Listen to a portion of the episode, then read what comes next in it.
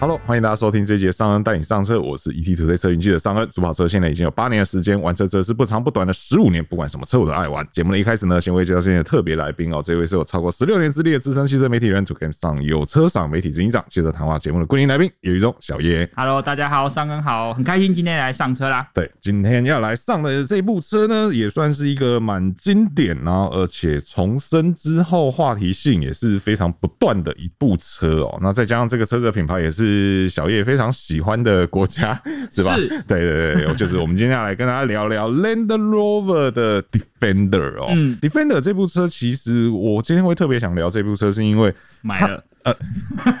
是因为有买，但还对，没来。呃对对 没啦，这个这个呃，媒体还是有配额啦，但是配额相对比较少啦。 哈。目前已知配额两台啦，然后一台已经交车了，一台还在等然啦后。看你的存款门 槛、啊，没有到不能配。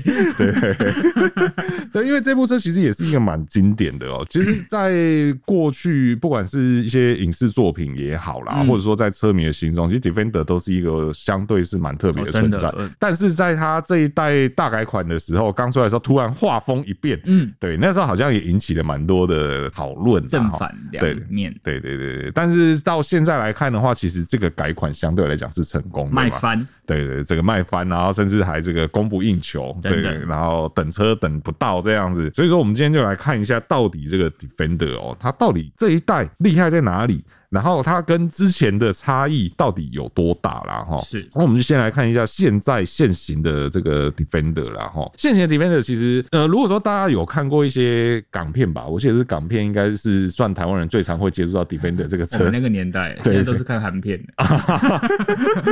对，所以说大家如果有注意过的话，就会知道说，像那个香港的皇家警察，对他们蛮多车都是那个 Defender 嘛。对，然后如果说大家有那个印象浮出来的话，你就会知道那车看起来就是方方正正。真的，然后如果说要用一个比较通俗的讲法，用一个台湾人最能理解的讲法，是什么？很多人看到那个车可能就会指着就说啊，这不是吉普车吗？哦，对对对对对看到中机就是哈雷，哎，对对对对对超，跑就是法 拉利，一样。对，就大概是那个概念啦哦，所以大家就是脑中就有一个画面，这个车就是四四方方，对没有什么线条啊，看起来好像就很耐用很这样像子。当兵用的吉普那种侦察车，对对对对对对对，或者说像悍马那样子、嗯哦，这就是大概是那个感觉。但是为什么说这一代突然画风一变？嗯，是因为它原本这个车其实历史也算蛮悠久的，是的，对，从一九八几年开始的嘛。然后，而且它其实也确实很多的军事单位很爱用这部车，嗯哼，对，那军事单位会爱用，当然就是它得要具备几个条件嘛，嗯哼耐用嘛，然后这个越性能是好的嘛，各地形的征服能力，对对对对对对。但是这一代突然画风一变，是它就突然变成像是一个很现代、对，很摩登的车子，嗯然后你在它身上，你就会觉得，诶，你的越野能力是不是因为这样子而下降了？嗯哼，对，又或者是说，诶啊，你 Defender 就是 Defender 这个名字就应该是要大家想象中长得那样子，对啊，你怎么变成现在这样子了是？你那个那个味儿都不见了，嗯对对对对。但听说那个时候大家从网络上只看到照片的时候对，大家都讲说，就是那时候反面的声浪比较多。是的，可是小叶那时候当下有去国外第一手看到了实车，对，你那时候看到之后，你你当下在那边会有这样的感觉吗？还是你会有不一样的想法？惊为天人 呐、啊！好，那个时候是疫情前还可以出国的最后一年，二是零一九年，我刚好去德国法兰克福车展是，Land Rover 的展区，它就摆了最新的 Defender。是哦说真的，那真的是那一年的展区里面最热闹的其中之一，是因为非常多的国内外媒体，是哦，他们都去看那台车。那它也摆了短轴、长轴，还有各式各样的特装、特殊用车，因为我们都知道 Defender 过去都是因为它的优越性能，是可能会作为救难啊、救护啊各种的使用。它现场也有演绎了几台啦。是我那时候看到，我就说，我以我自己的角度，我觉得他那是美美呆了，是就是他虽然说像刚才双恩说的，他有一些摩登或是现代化的修饰，但是在很多元素里面，它都保留了，是比如像圆形的头尾灯啊，然后那个很陡峭的车尾啊是，甚至它在车内有很多刻意弄得很像以前金属直接裸露的部分，然后甚至像螺丝直接出现，它因为我们一般的车内的螺丝你看不到它的位置，它都直接裸露给你看是，它还是要告诉你说我这台车骨子里的那种越野写意跟之前车车是一样，但是我经过了现在的更科技的包装，而且他们也知道说，现代这我们多数人对于这样车款的使用，除了一些比较特殊单位或一些极限玩家来说，多数人他在 on road 跟 off road 的比例上，on road 还是会多一点。是所以它很聪明的是，它透过原本的多功能的主轴，然后透过现在新时代的包装，你会发现功能它还是有的，它的现代的舒适性、便利性它也是有的。所以那时候看完之后，我就觉得说，我觉得大家一定要亲眼看看，因为它在照片上你很难看出它的那种霸气跟美感。而且让台湾我等了非常久，后来台湾终于引进了嘛，那时候我也开了，第一次我一开我就想说啊，完蛋了。怎么中毒了？对不对？当然，第一个 是这是中国完蛋了，存款不够，没有了。 再来就是说，我会觉得 Land Rover 有些车型，如果价格跟它重叠，或许定位不一样，但是它就开始难卖了。是比如说，我们举一个最简单的例子，像是 Discovery，是我是说标准的 Discovery，不是 Discovery Sport。你看哦，因为哦那个时候 Defender 一开始进来是一一零的五人座车型，是那大概是两百八十几万，一路到三百多万。那它其实跟 Discovery 有很多程度的重叠。是那空间表现，当然 Discovery 它的优势它有五加二人座，但是你在行路质感啊、空间表现、车身尺码来说，Defender 它这种功能越野取向的，一点都不输空间取向的 Discovery。是，事实也证明，消费者都往那边靠了嘛，对对不对？这个是非常清楚。接下来呢，好，Defender 又慢慢的往外延伸，因为以前我们就知道它其实不止一种车型，短轴三门的九十，甚至现在可以预接单的一三零，哦，现在是五百多万才能接，四五百万才能接，那个金额是其实也蛮惊人，也是一样哈、哦，量都非常好。是哦所以你就会发现，它原本那个转变，延续原本经典的那个元素，再加上去思考现代人用车的一个习惯的改变，它去融合之后，其实也有看到很多国内外媒体去测试它的越野性能啊，不管跟前一代比起来，或是跟同级对手比起来，我不敢说它一定是最出色的，因为毕竟有些同级对手，像是甚至像美国的 Jeep，或者是还有原本的宾士的 G Class，有些他们的改变或许还是很 hardcore 的，就是他们没有像现在这么多像 Defender 现代化的改变，所以有时候在一些很极端的挑战下，Defender 或许不是每一战都胜，但是基本上它不会太弱，它也没有说哇，我从一只老虎变成一只猫，我没有这么大的转变，所以原本的性能都有了，那更多的机能啊、科技它也都有，而且它现在已经代表一个生活态度的转变，因为我们都知道，对于很多以前开 Defender 的人，他真的就是很 hardcore 的，对那有些人可能想要这样子的外形，但是我没有办法过这样的生活方式嘛，我没有办法每天这样子这么不舒服的开车。说真的，上一代我们也都开过，那真的以现在的角度来说，它不是一个很好开的车啦，是也不是一个很舒服的车。但现在的很多人就是哦，我可以投射满足我原本想要的梦想的生活外形，但是我还可以兼顾我平常修理车的机能啊。是所以它为什么会卖成这样子，我是充分可以理解。其实我之前有曾经想过，要不要捏一下上它，我不知道捏多久。但是对我来说，我我有一个一些点，就是比如说它的车身尺码，我可能没这么好用，因为它真的蛮高，它破一米八。对我真的不是一个户外咖，我常常会进一些停车场，它可能高度会限制。再来是我跟我太太都不高，哦，它进出我们都有去体验过这台车，除非你要加踏板。 OK 你如果没有加个不管是固定或是电动踏板，它你进出我们两个真的会蛮狼狈的。 OK 对，可能一个不小心呐、啊一下车就摔下来。 OK 对，那不然除了这个以外，这台车我目前来说啦，我真的是挑不到什么缺点，是是是，是所以说其实它这个改变相对来讲是非常成功的。我觉得是。对，然后而且这个其实我觉得它跟就像你刚刚提到的宾士的 G Class，嗯，两个就是蛮极端的例子嘛，嗯哼就是两个其实以前都是走在同一条路上，是的然后突然 Defender 就是，哎、我发现这条走这条路好像比较好，然后就往这边去了对。但 G Class 目前还在坚持它的一些坚持啦，对齁就是 G Class 这东西虽然说帅是很帅，对没有错，但是我觉得各方面也就是如小叶所讲的，它的行路品质相对可能没那么好，对虽。然说它已经大改过了啦，对对对还对是好一点，但是还是有差。对对对对，它的一些，其实我觉得单讲一件事情就好，光那个开关门，啊，对对对对对，它还是那种很传统的那种机械式的那种构造，咔咔对对对对，所以你开关的时候就是咔咔咔咔这样子。可是像 Defender，因为它整个全部大改，然后而且完全的往现代化的方向去靠拢是的，对，所以其实光这一部分可能就有蛮大的差异性存在。而且 Defender 要买啊、也要很感谢 G Class。是以台湾来说，因为很多人确实真的还是蛮喜欢 G Class，是， 但是看到 G Class 的售价，哎、我买 Defender 可能一半价格我就可以圆梦了。而且各方面都还没比较差。对啊，你说品牌定位，你说整个行路质感，其实 Defender 真的有它的价值，跟 G Class 比起来，我觉得它也不会比较差。，对对对对对，这边我们再多讲一下 G Class 嗯啦。哦哈、其实 G Class 我觉得某种程度上也是可以以 Defender 为一个借鉴。是对，那也确实，目前好像听说下一代 G 好像就要直接变电动车，是的，嗯对，据说是这样子啦。那其实我觉得有一个 Defender 一个很好的例子在这前面，宾士要往那方向去走，好像也不太意外，嗯那也不会觉得说哦这样子走是死路一条，好像也不会，对，看起来是一个可行的方向啦。嗯对啊，对啊，当然，我觉得这个一开始一定还是会有很多质疑的声音。嗯哼对，就如同 Defender 当时画风一变，变成现在这个风格，大家都说啊，这个是什么背骨 啊，什么之类的，对不对传统在哪？对对对对对对， 那在 G Class 变电动化这件事情上面，就会我我已经可以预见会有什么样的声音了。对对，就好比说荒郊野外的，你要怎么充电 啊？这个是一定都会先遇到的问题嘛？对啊，绝对会啦，对啊，只是说就看到时候怎么样去化解这样的疑虑啦。嗯哼对对对，如果你性能够好的话，说不定你也不需要在没有电的地方待这么 久啊，或者说你续航力够长的话对，你或许可以好几天的旅行都不需要充电嘛。没错，对啊，这个都是有机会的啦。嗯对啊。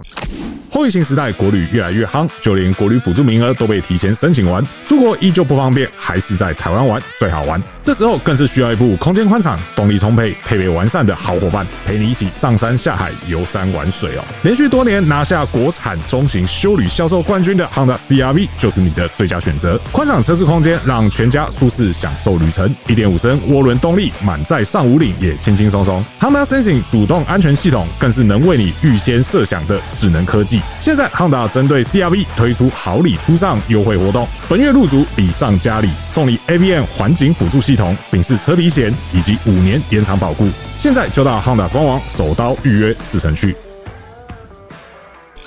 那再看回到 Defender，它确实现在真的是台台湾人是抢翻。就我们知道的是，就是有同业就是等车等到很生气，超过这一样 年了。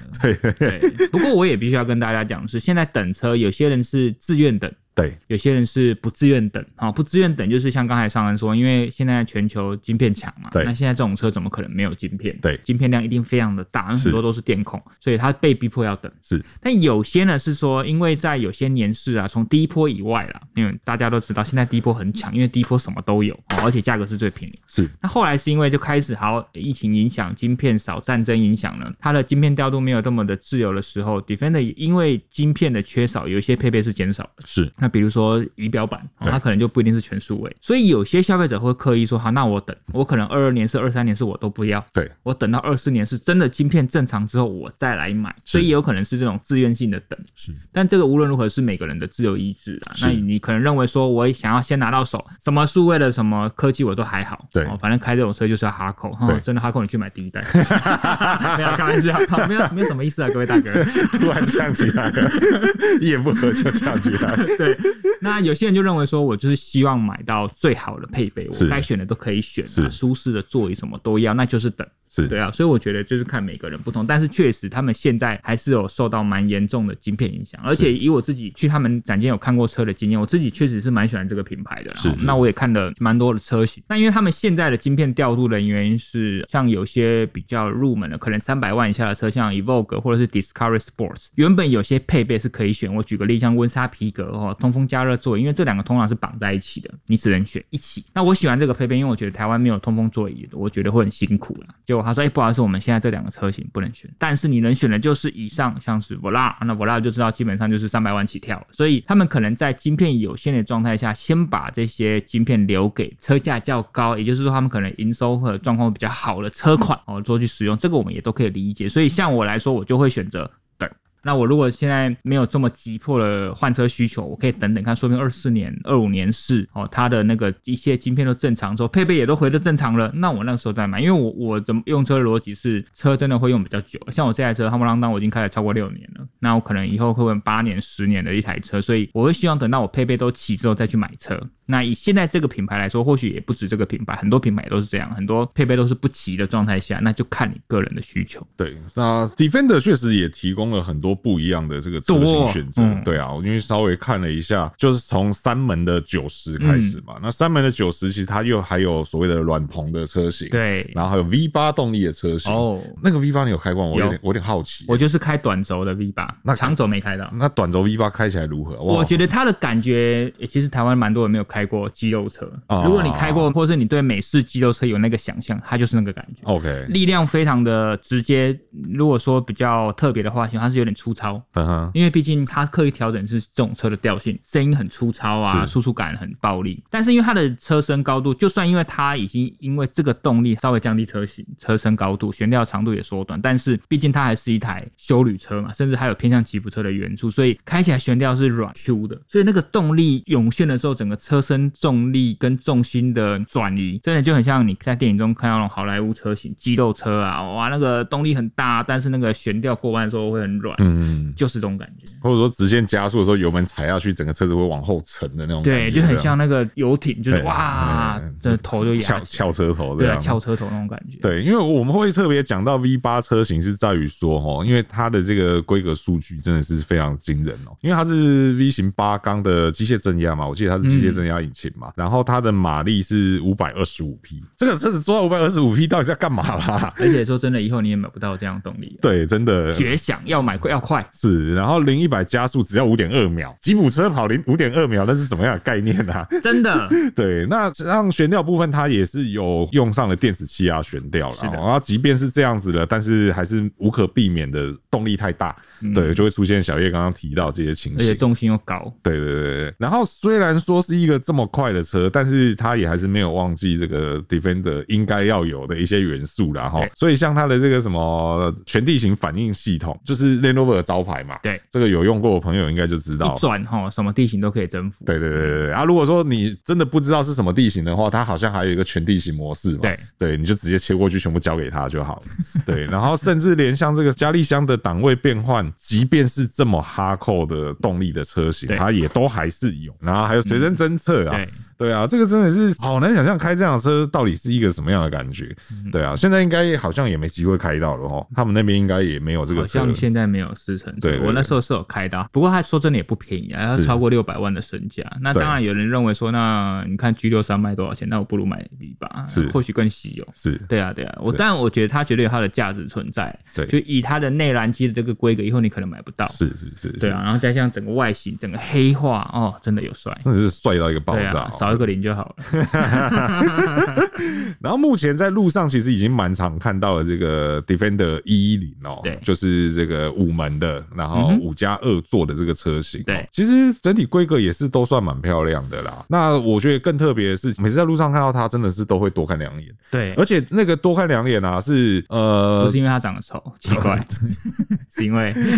最吸引我的地方，它的尾灯。啊， 对对对，那个尾灯真的是很有创意尤。其是当初第一代就是这样子。对对对对对，只是因为它还有就是你知道小小的那个对灯在旁边，然后你就觉得嗯这是什么？对你这是又回到讲了嘛，就是我们跑车线的老毛病嘛，对不 对？晚上远远看到你就想要先猜一下这是什么对这车这。车绝对很好猜，不会猜错。对对对对对，太太容易认了，而且它再加上它又有一些选配件可以选，哦，对就是什么什么套件，什么对对对什么套对对对件探索套件、都会套件，对，然后那个东西挂在车子外面的时候，你就会觉得嗯这个车子，你就会很好奇说它这这个东西是干嘛的？可以对放什么对对对对， ？AED 吗？我我我只想到可能什么湿掉的泳衣之类的， 对对对，这个是它的一零设计。那现在最新的，嗯嗯，就是一三零。但我也跟大家讲一下，因为有些人应该会疑惑，为什么要用九十一零一三零哎，这个？对啊，为什对，么？因为最早的上一代他们是用轴距的长度的音质单位去做命名，哦所以九十一零一三就是它的轴距长度，哦所以九十就是短轴，那可能就塞得下三个门。 OK，但是这一代的一三零跟我知道的一三零真的有点不同，因为我们有去过它英国原厂，它其实里面还有一三零的车，然后甚至还有更长，就是你没看过的 Defender 的样子，很特 OK 别。然后还有 Pickup 也有， OK，但这一代很特别的是呢，它其实一一零跟一三零的轴距长度是一样，嗯哼，只是差在于它的一三零，它是把它增加的长度是在后轴之后，就变成它的屁股比较长。是当然，呃，好处就是它的空间哦是大的，那不会因为去影响到它的什么，它的穿越角嘛，因为我是们都知道黄金三角进入离区跟穿越。是那你在轴距跟一零相同的状态下，基本上它的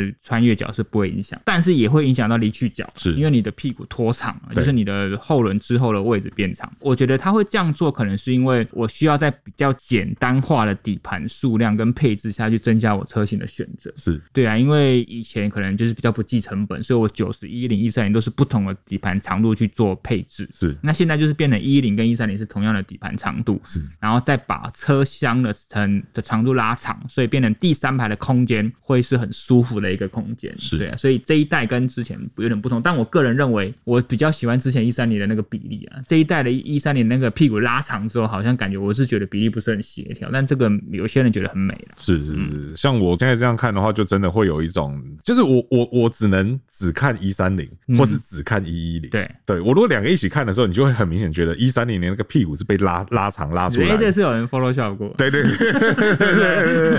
那比例就怪怪。对，很有那种复制贴上的感觉，这样子。对啊但是它的那个空间看起来好像真的是蛮蛮熟悉的哦而。且因为 Land Rover 台湾他们是针对一三零这个车型，它为什么会选？你会发现，哎、它怎么车价比一零贵非常多？是那因为他们引进的一三零，它想要做一些区隔了，是就是它把一三零引进的车型拉得非常高，是所以它可能会该有的选配，它会帮你加上去，所以它的起价就比较高一点。是，像动力的部分的话，就是三点零升的直六引擎嘛，是的然后四百匹的马力，那同时还有我要叫它轻油 电嘛，因为它显然不想叫自己叫轻油电，对它反正总之它是有这个 middle hybrid 的 EV 啦 哈，对，那到底这是不是轻油电，大家自行判断啦。而且它齁的是直六引擎，大家都对知道，全世界最会做直六引擎的车厂，对哦那其实是有血缘关系的。哦，so this 呢，你不讲我还真不知 道哎、对，是很棒的哦，大家快点，现在改资料了，跟预备哦。 对，那所以它有四百匹的马力嗯啦。哦、那看一下它的配备，就是除了刚刚小叶提到的温莎皮革之外，其实基本上也是该有的都有了嗯应有啦。尽有了。对啊，应有尽有了。对啊然后像数位化的仪表，是，对，然后二十寸的铝圈，是，然后电子气压悬吊，对然后主动的动态控制这些东西，然后主动式的差速器等等，就是基本上你对 Defender 的所有想象应该是都可以满足啦。对啊，该有都有，所以它需要四百六十万起，我看一下，对，四百六十万起。呃，这个因为一零的其实不用三百万了、对一零其实是一个相对划算的对，所以你价格多了两座，对对而且你一个空间是完整的，对啊对，是完整的大空间这对样啊。，所以为什么一零卖翻了嘛？啊对对对对对，不过就也不难想象说这个东西去压缩到像 Discovery 的生真的存空间，真的对，因为 Discovery 剩下的仅存的优势也因为一三零的加入而没有了，嗯对，那所以说这个他们要在思考该怎么办了。对，要看要怎么切分这样子，对嗯对啊。而且就故事性这件事情来讲的话、d e f e n d e r 好像是相对更有故事性吧？确实，那其实我们那个时候去英国，他们也跟我们说，在当时在记得在 Vela 试车是一八年吧，是他们就跟我说，未来的 Land Rover 会分成三个支线嘛，是一个是主要就是 Range Rover，它是走很豪华的，是然后 Discovery 它是走一个很机能，所以你会发现在英国市场上很多妈妈或家庭第一台车或是第二台车都会有一台 Discovery。 ，OK，对，那第三个支线就是 Defender，它是很个性化、很 hardcore。是但就是因为这一代的 Defender，它虽然说 hardcore 也有，但是它有很多东西是往舒适靠拢，而且它有很好的空间，所以它的空间机能又会影响跟 Discovery 来重叠。是所以 Discovery 它的原本它的路线是很明确，是它其实没有走歪啦，对只是别人走歪了。 然后去挤到就他踩到了，它了，对，所以这点真的有点可惜是。而且我们台湾对于 Discovery 的这种印象没有这么深厚。是比如说像好，我们台湾可能很多人都开一台 RAV4，我们知道它很几好开使用不会坏。对，那在英国人可能就认为说，哦，Discovery 对我家庭来说是一个很好用的车，是哦，机能又强又容易好养，所以我们对 Discovery 没有这么深厚的情感下，我们就很容易在 Defender 跟 Discovery 中间混淆。是但英国人不会。 ，OK。对，所以我觉得这是会有点差别存在的。是是是，我我这样讲的话，就会让我觉得说，那 Discovery 的定位会不会有一点像是以前的那个 Freelander？OK，、其实 Discovery Sport 就是被人家统称为 Freelander 的接班人，对 OK，对对对，只是说变得说，因为说其的没错了。只是说现在的这个就真的是蛮尴尬的，因为这样子的东西你的选择太多了。对就是我们姑且先不讲说你 Defender 会不会去挤压到 Discovery，可是你往外看的时候，同样集聚当中，我有太多更吸引人的选择。三百万豪华品牌中大型修旅车，洋洋洒洒一堆啊、对对对那因为对 Defender 有它的个性嘛，对跟它的故事在，所以它对可能比较不会被掺入一起。通通在一起做撒尿牛 丸，但是你说 Discovery 它就要面对什么？可能是叉五啊，是是可能是对啊，可能是 RX，对哦甚至 GLE 的对决，是那对他说就很辛苦。而且如果大家有发现，就是说 Land Rover 跟 Range Rover 其实是有等级上的差异。对，在整个品牌的定位来说，所以我们也曾经跟他们的车主，也有跟他们业代聊过，说今天如果今天走进展间，我是开 Land Rover Discovery，跟我是开 Range Rover 的什么一款车，就算是开 Evoque 也好，开 Evoque 那个人他都不会说我今天开 Land Rover，我开 Range Rover。哦，就是他们来说，我觉得 Range Rover 的定位确实原厂也是这么认为，就是是它比 Land Rover 再高一点。Land Rover 原本就是像双 B 等级的豪华品牌，对但 Range Rover 他们会定位像保时捷之于 B N W， OK，对，所以保时捷它其实还是高过一点点 B N W 嘛，是因为你在整个价格分布都是，是所以他们自己家就有这样的差异了。 OK，所以他们也会希望 Range Rover 我可以打到更豪华的品牌，对啊，比如说像甚至 Maserati 的 Levante 都可能对在它的火力范围，对，包含像我刚才说的保时捷的一些修旅车型，这是 Range Rover 的任务。是对，那 Range Rover 它就是攻双 B、Lexus 这些等级这样子，是所以之后有蛮微妙的差别。是那我是对这个品牌有多爱，多深入研究， 那你怎么还不买？我等数位 仪表，然后好想让我找一个台阶下。那我先设一个那个提醒， 对，二零二四年的时候，二零二三年我也是叶要先问生，你的数位仪表来了，什么时候 是不是该买车对了？什么时候可以来签单呢？对。哦，那所以这个就是今天来跟大家聊聊哦，嗯这个尚恩近期突然很感兴趣，觉得很有趣所的以车，我们两个会同时买车，你买 Defender，我买，不是啊，我买 N 七啦，对啊， 我要买 N 七啦，我这上个啊前后呼应很强，啊对我啊都忘了，。对啊，我买 N 七，你买好 Defender 好嘛，对不拭目以对待？而且看起来我们的交车时间可能会差不多哦，是吧？因为 N 七说二零二三年底嘛，哎嗯第第三季、第四季嘛，对啊，啊我你没有要买 Defender，不要乱讲 啦！不要被我太太骂。啊好了，这个小叶要买什么车？这个品牌我 支持啊。那 OK，我们之后 OK 再来讨论小叶到底想买什么车哦。对，因为前一阵子好像有蛮认真在看车嘛，嗯对对不认真在对？看车对对，甚至还这个借了试驾车做一个长期的体验，这 这样个你也可以讲 出来啊。不是因为我真的觉得那天真的太有趣了。对对，之后有机会再好聊的了跟大家。或许分享或许之后可以来跟大家分享一下，就是到底我们自己在选车的时候，买车心路历程，对因对为对我们就像上一集说的，买车我们就是一般消费者，是是只是是我们有更多可能比较相关理性，是然后跟更广的去看这件事情，所以我觉得可以用我们的心路历程跟我们的角度跟大家分享。如果你今天要买车，我们这样子的看法跟切入角度，或许你可以参考一下。是是是是，OK，好，所以这个之后我们再来跟大家分享啦哈。那以上就是今天来跟大家聊聊 Land Rover 的 Defender 哦。那如果说觉得我们节目内容不错的话呢，请不吝给我们五星好评，这会对我们有很大的鼓励哦。那如果说对我们节目内容有问题或意见呢，欢迎在留言提出，和我们一起讨论。那如果还没有订阅的朋友呢，请记得一下订阅，这样才能在第一时间收听到我们最新的节目。那我是尚恩，我是小叶，我们就下次再见喽，拜拜。